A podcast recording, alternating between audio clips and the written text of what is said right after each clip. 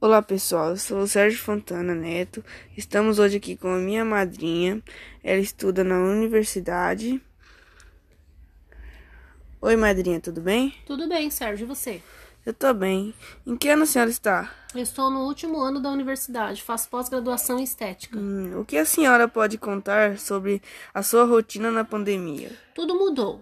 A escola agora é completamente EAD e no serviço eu voltei a trabalhar tem um mês e a rotina não é a mesma. A gente trabalha menos período e estamos nos adaptando em relação hum. a essa hum. pandemia.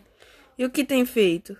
Eu trabalho é, com horário reduzido, apenas seis horas, e para estudar eu estudo duas horas por dia.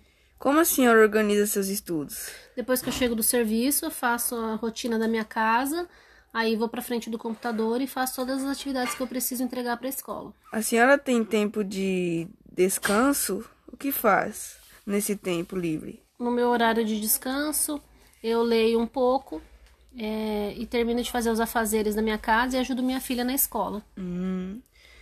O que a senhora pensa a respeito da volta às aulas no atual momento da pandemia?